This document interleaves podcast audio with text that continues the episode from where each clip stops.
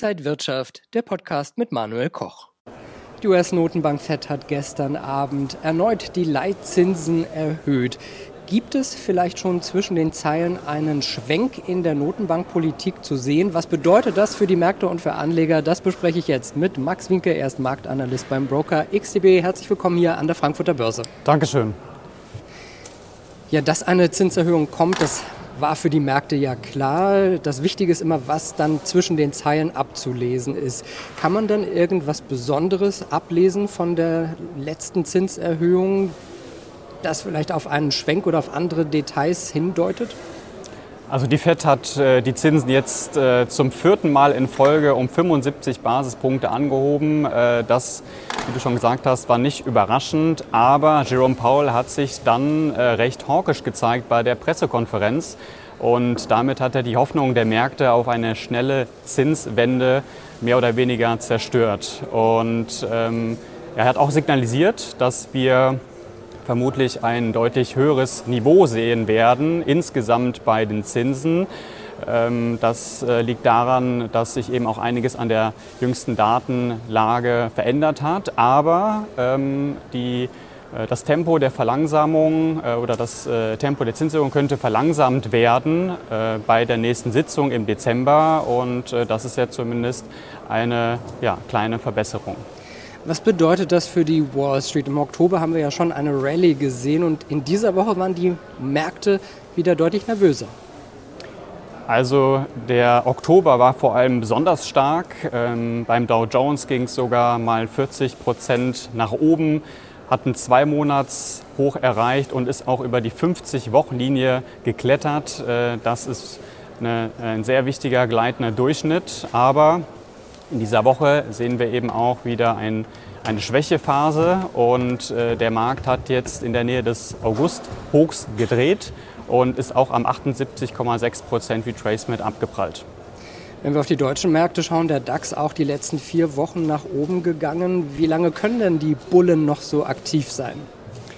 Der DAX der hat sich äh, ähnlich stark entwickelt wie der Dow Jones im Oktober. Allerdings gibt es da auch äh, ein paar Unterschiede. Der Markt hat jetzt schon gedreht vor dem September hoch und äh, in der vergangenen Woche konnte er nicht über die 50-Wochen-Linie klettern. Da gibt es also technisch gesehen noch ein bisschen was aufzuholen. Und auch hier sehen wir eben nach dem gestrigen Zinsentscheid in den USA, ist der deutsche Leitindex für diese Woche ins Minus gerutscht. Und äh, Schwächesignale unterhalb des Septemberhochs und ähm, auch wieder ja, äh, ein Abpraller ähm, an wichtigen äh, kurzfristigen Marken. Es heißt ja, wichtig sei auch die 200-Tage-Linie, also das wären dann bei 13.664 Punkten. Da sind wir ja noch eine ganze Ecke von entfernt. In welche Richtung kann es denn jetzt eher gehen für den DAX? Also beim DAX haben wir, wenn wir über den Wochen- oder auch über den Monatschart sprechen, weiterhin eine Abwärtstrendstruktur. Ja, wir bilden also schon seit einiger Zeit tiefere Tiefs und tiefere Hochs aus und um einen Richtungswechsel Wechsel zu bekommen, also ein bullisches Signal, müssen wir also die letzten wichtigen Widerstandsmarken durchbrechen. Wir sind sehr nah rangekommen, aber es fehlt eben noch so äh, der, die letzte Kraft der Bullen. Und das bedeutet auch wiederum, dass die Bären ihre Chance sehen könnten, den Markt wieder nach unten zu drücken. Und was bedeutet das jetzt für Anleger? Wie kann man sich in diesen Zeiten positionieren? Also die jüngste Rallye basiert ja äh, überwiegend darauf, dass äh, darauf spekuliert wurde, dass die Fed einen Richtungswechsel vollzieht. Ähm, davon sind wir scheinbar weit entfernt.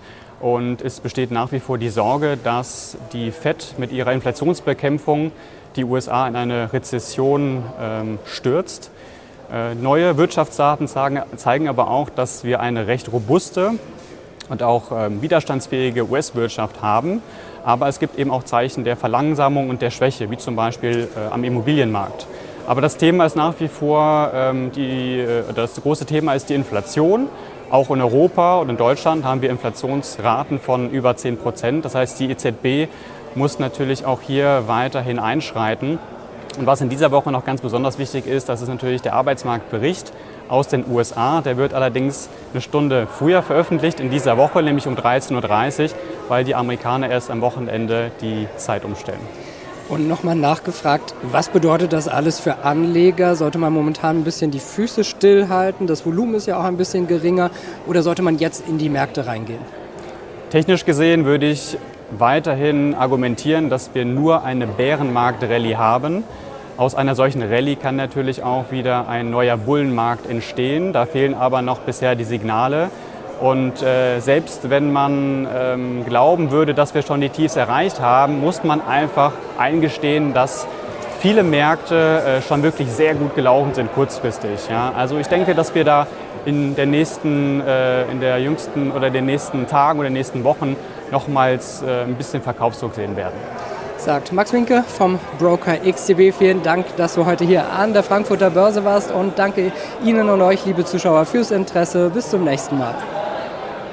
Und wenn euch diese Sendung gefallen hat, dann abonniert gerne den Podcast von Inside Wirtschaft und gebt uns ein Like.